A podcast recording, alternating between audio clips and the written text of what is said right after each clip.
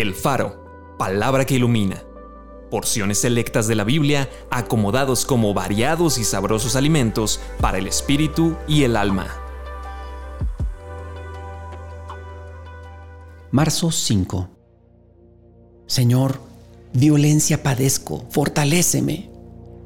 A ti alcé mis ojos, a ti que habitas en los cielos. He aquí como los ojos de los siervos miran a la mano de sus señores y como los ojos de la sierva a la mano de su señora, así nuestros ojos miran al Señor nuestro Dios. Oye, oh Dios, mi clamor, a mi oración atiende. Desde el cabo de la tierra clamaré a ti cuando mi corazón desmayare. Llévame a la roca que es más alta que yo, porque tú has sido mi refugio y torre fuerte delante del enemigo. Yo habitaré en tu tabernáculo para siempre estaré seguro bajo la cubierta de tus alas. Fuiste fortaleza al pobre, fortaleza al menesteroso en su aflicción, refugio contra el turbión.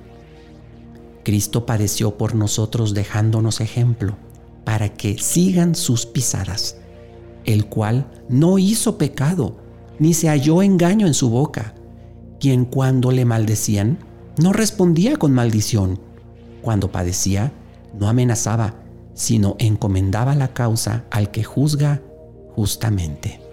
Acompáñame a orar. Oh Señor, en estos momentos de aflicción, tu palabra me consuela, tu palabra me levanta, tu palabra me anima. Y una cosa que me anima es que tú siempre me oyes. Una cosa que me anima es que tú siempre estás presente y es que tú envías a tu Espíritu Santo para consolarme.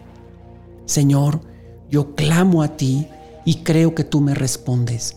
Yo clamo a ti y creo que tú me recibes y que tu paz que sobrepasa todo entendimiento guarda mi corazón y mis pensamientos en Cristo Jesús.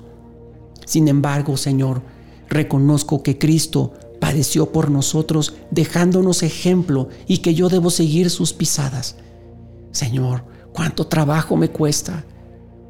Me cuesta mucho trabajo padecer injustamente.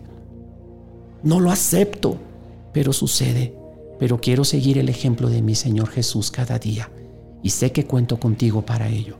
Amén.